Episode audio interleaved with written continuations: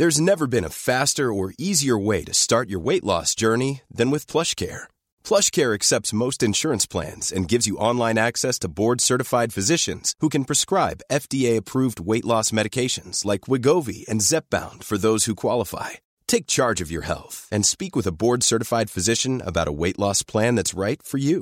Get started today at plushcare.com slash weight loss. That's plushcare.com slash weight loss. plushcare.com slash weight loss. I'm Sandra, and I'm just the professional your small business was looking for. But you didn't hire me because you didn't use LinkedIn jobs. LinkedIn has professionals you can't find anywhere else, including those who aren't actively looking for a new job, but might be open to the perfect role, like me. In a given month, over 70% of LinkedIn users don't visit other leading job sites. So if you're not looking on LinkedIn, you'll miss out on great candidates like Sandra. Start hiring professionals like a professional. Post your free job on linkedin.com/people slash people today.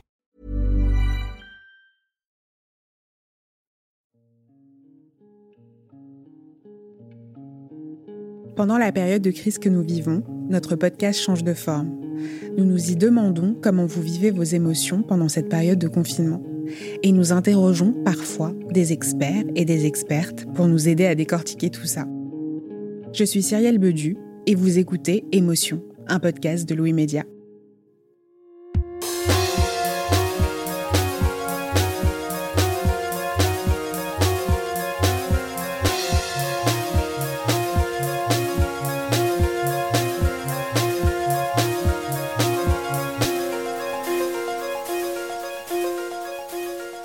Il y a quelque temps, on a reçu un message sur le compte Instagram de Louis. On en reçoit souvent des messages sur les réseaux sociaux ou par mail, et merci d'ailleurs de nous les envoyer. Ça nous touche vraiment beaucoup. Là, le message en question a attiré notre attention parce qu'il venait d'un soignant, Kevin, qui travaille dans un service de réanimation dans un hôpital du département de la Loire. Dans son message, il mettait l'accent sur une émotion qui le submerge particulièrement en ce moment. Cette émotion, c'est le dégoût. Voici son texte. Dans ma jungle intérieure, il n'y a que du dégoût. 48 heures par semaine, je risque ma vie pour en sauver d'autres.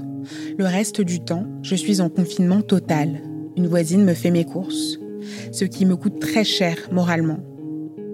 Et de voir des personnes dehors qui ne respectent pas le confinement, ça me provoque ce dégoût, cette émotion que je n'ai jamais connue dans ma vie. Nous applaudir tous les soirs à 20h, c'est euh, c'est quelque chose qui au début me m'apaisait, me faisait du bien, je me sentais soutenu. Sauf qu'en sortant du travail le, le, soir ou au petit matin, quand je suis de nuit, je vois toujours autant de monde euh, dehors. Il faut pas vous déculpabiliser en nous applaudissant, en, vous disant que vous avez fait votre taf euh, de votre côté, que voilà, vous avez applaudi, vous avez salué le personnel soignant et ça suffit pas. Euh, moi, je préférerais que les gens ne nous applaudissent pas, mais respectent le confinement. J'ai recontacté Kevin pour qu'il me parle de ses conditions de travail et pour aborder avec lui la question des émotions chez les soignants. Je lui ai demandé qui les écoutait en ce moment, qui prenait soin d'eux moralement, pendant qu'eux prenaient tant soin des autres.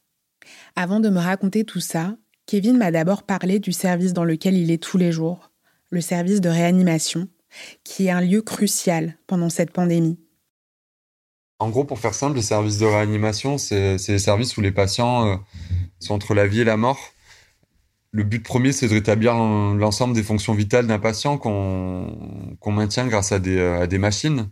Donc ça veut dire que nos patients sont intubés, euh, ils sont sédatés, inconscients, mais c'est le service le plus adéquat pour prendre en charge les patients Covid euh, dans des états critiques. Voilà, c'est quelque chose qui est très compliqué parce que le, effectivement les hôpitaux sont pleins en ce moment. Dans la Loire, euh, euh, il me semble qu'il reste euh, plus ou moins deux lits pour des Covid, donc c'est voilà, on n'est pas encore au pic vraiment de de cette pandémie et voilà, il reste juste deux lits pour l'instant. Et euh, vous avez quel type de patients dans votre service de réanimation? On a essentiellement des euh, des patients qui sont âgés, ce que ce que j'appelle âgés, c'est à partir de 60 ans. Après, par, par, exemple, on a eu un petit jeune de 19 ans euh, qu'on a gardé dans le service pour surveillance. J'ai rarement vu des, des, pathologies chroniques euh, dégrader aussi vite les, les, patients. On peut recevoir un patient qui, euh, qui arrive par le SAMU et avec qui on peut avoir une conversation, qui ont juste des symptômes de, de légère détresse respiratoire. et qu'on voit se dégrader très très rapidement. C'est quelque chose que j'ai rarement vu moi dans dans mon expérience. Un corps même inanimé peut transmettre le Covid-19. Donc voilà, on a des protocoles très particuliers. Euh, J'entrerai pas dans les détails de des règles qu'on a à respecter, euh, mais voilà, c'est important de savoir que que vous n'avez pas le droit de, de, de voir une dernière fois votre votre père, votre oncle, peu importe, euh, une dernière fois. C'est euh, voilà pour des pour des règles sanitaires et d'hygiène. Donc euh, donc on compose avec. Et comment vous faites justement pour composer avec euh, le nombre de patients importants, avec euh, ces personnes dont l'état se dégrade très rapidement? Comment est-ce que vous gérez ça? On doit se demander euh, 40 fois par jour si ça va, si, euh, si notre collègue a besoin d'aide, si on peut lui prendre le relais sur quelque chose, s'il a besoin de souffler 5 minutes. Il y a énormément de bienveillance, on essaie de d'être fort à plusieurs en fait on n'a on n'a pas le droit de, de, de, de faut qu'on soit une grosse boule forte, euh, voilà, avec des gens qui lâchent un petit peu, mais euh, on est là pour compenser et, et c'est un espèce d'équilibre à avoir. Voilà, faut, faut juste s'assurer que que tout le monde aille bien et comment vont les autres. C'est c'est essentiel en fait si euh, si on veut continuer comme ça, sachant que je le rappelle, on est euh, on est qu'au début, donc euh, va falloir être fort. J'ai entendu parler hier soir d'une d'une psychologue qui viendrait euh, faire le tour des services, savoir si tout le monde va bien si tout le monde tient le, tient le coup. Parce qu'on parle souvent du, fait que les, soignants soient au front, ok, c'est un fait, mais on parle rarement de notre état psychologique. Là, pour l'instant, euh, certains d'entre nous tiennent le coup, mais ça va durer encore, c'est pas terminé, donc euh, est-ce que sur la durée, on va pouvoir tenir? Euh, Je sais pas. Pour aider justement les soignants à tenir sur la durée, plusieurs dispositifs d'aide psychologique ont été mis en place pour eux. Le docteur Maïté Comon travaille pour un de ces dispositifs. Elle est psychiatre à l'hôpital Charles Perrins à Bordeaux. Et elle m'a expliqué que les plateformes ponctuelles d'aide aux soignants, comme celle pour laquelle elle travaille, n'ont pas été lancées avec la pandémie du coronavirus. Elles existaient avant. À la suite de, des attentats euh, à Paris, c'est là qu'ont été créées les cellules d'urgence médico-psychologique qui interviennent dans la prise en charge psychologique euh, des soignants de première ligne et qui sont activés en fait à chaque fois qu'il y a euh, un traumatisme euh, ou euh, un risque de groupe, si vous voulez. Nous, au sein de, du coup du Centre régional de psychotraumatisme, on a pensé qu'il était très important de prendre en charge les personnes qui sont au plus près des personnes qui peuvent être infectées par le Covid-19 et finalement les gens qui sont les professionnels présentent et peuvent présenter euh, des symptômes euh, d'épuisement, d'impuissance, d'anxiété. En fait, nous avons pensé dans notre équipe qu'il était nécessaire de leur permettre d'avoir un, une plateforme euh, d'écoute bienveillante pour qu'ils puissent euh, nous faire euh, part de leurs difficultés, des symptômes qu'ils peuvent présenter, que ce soit dans leur vie personnelle ou professionnelle, en lien avec euh, cette charge de travail euh, qui est euh, supplémentaire, mais qui est aussi désorganisante en fait par rapport au quotidien qu'ils avaient avant la crise sanitaire. Et pourquoi est-ce que c'est important pour les soignants de faire appel à vous dès maintenant, alors que là, en ce moment, ils sont en plein dans la gestion de cette crise? Cette précocité de la prise en charge permet de détecter les situations les plus graves qui nécessitent des soins rapides en santé mentale. Et l'objectif principal, c'est de prendre en charge le plus précocement possible pour limiter la survenue de troubles de stress post-traumatique dans le futur. Donc j'imagine que la surcharge de travail peut euh, expliquer euh, l'arrivée future de troubles de stress post-traumatique. Mais est-ce qu'il y a d'autres facteurs qui peuvent expliquer euh, l'arrivée euh, future de ces troubles?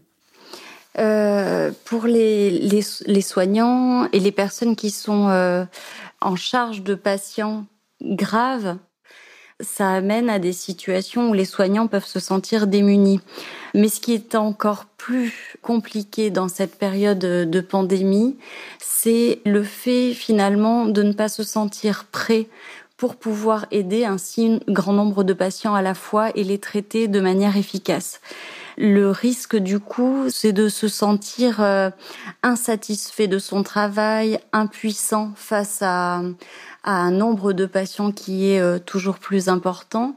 Et tout ça, ça peut entraîner alors des troubles psychologiques ou des symptômes psychiatriques comme de l'anxiété ou des éléments euh, de dépression ou alors euh, des troubles du sommeil, de l'appétit, euh, des difficultés aussi dans les relations avec euh, parfois de la colère ou de l'irritabilité qui peut surgir parce que dans ces situations-là, on régule moins bien ses émotions et on est plus à risque d'avoir des débordements en fait émotionnels.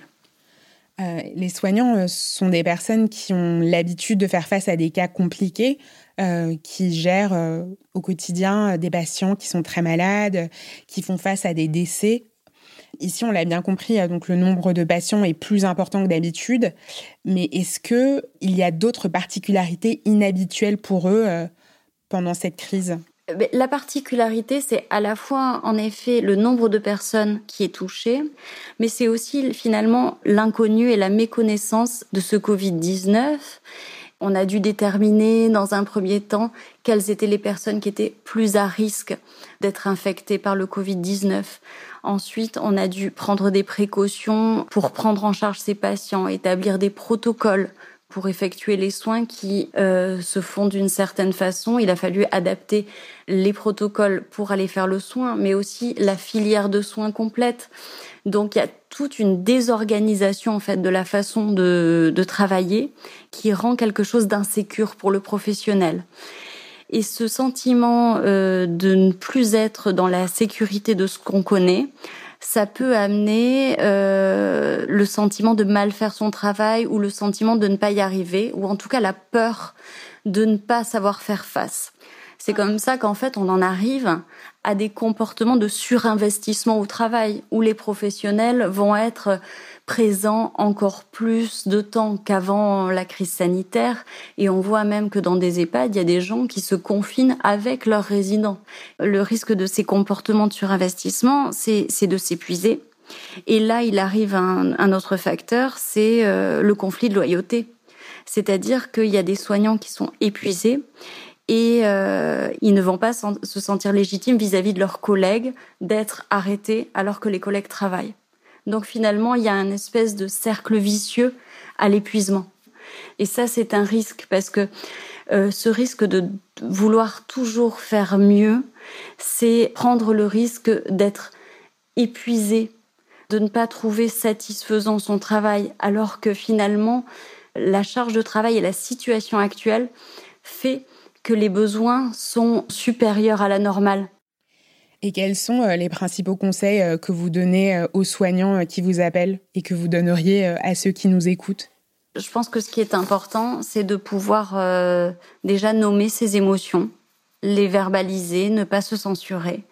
C'est difficile pour un soignant de dire à sa hiérarchie ou à ses collègues qu'on est épuisé, qu'on n'arrive pas à se concentrer, c'est se mettre en danger professionnellement. Donc, permettre à un professionnel d'entendre ce discours-là, euh, ça rend les choses déjà plus faciles s'il ne fait pas partie de son entourage professionnel direct. Ça permet aussi d'entendre que quand on est soignant et qu'on est face à des situations compliquées, eh bien, c'est normal d'être inquiet, c'est normal d'avoir des symptômes d'anxiété, de faire des cauchemars. Ça arrive souvent et c'est important de le dire parce que ça peut masquer des difficultés ou faire résonner des situations antérieures qui sont douloureuses. Et à ce moment-là, c'est bien de pouvoir en parler pour pouvoir prendre en soin les gens assez tôt, en fait. Merci à Kevin et à Maïté Comon d'avoir participé à cet épisode. Jean-Baptiste Aubonnet l'a mixé et Nicolas Degélis a composé la musique. La semaine prochaine, dans Émotion, on décortiquera la colère, une émotion qui commence à prendre de plus en plus de place en nous pendant cette pandémie et ce confinement. Si vous aimez Émotion, vous aimerez peut-être les autres podcasts de Louis Média, comme le Book Club, Entre, Manger ou encore Travail en cours. qui explore les bouleversements du travail et la place que celui-ci occupe dans nos vies. Dans le dernier épisode, justement, il y est question de la crise sanitaire actuelle et du chamboulement qu'elle provoque dans la hiérarchie sociale des métiers. Bonne écoute et à bientôt. Some things do more than their stated functions, because exceptional things inspire you to do exceptional things. To this select list, we add the all new Lexus GX. With its exceptional capability, you'll see possibilities you never knew existed, sending you far outside your comfort zone. But as much as the GX challenges you, it also spoils you. Its intuitive technology and luxurious features mean that wherever you go, you'll never go without. Live up to it. The all new Lexus GX.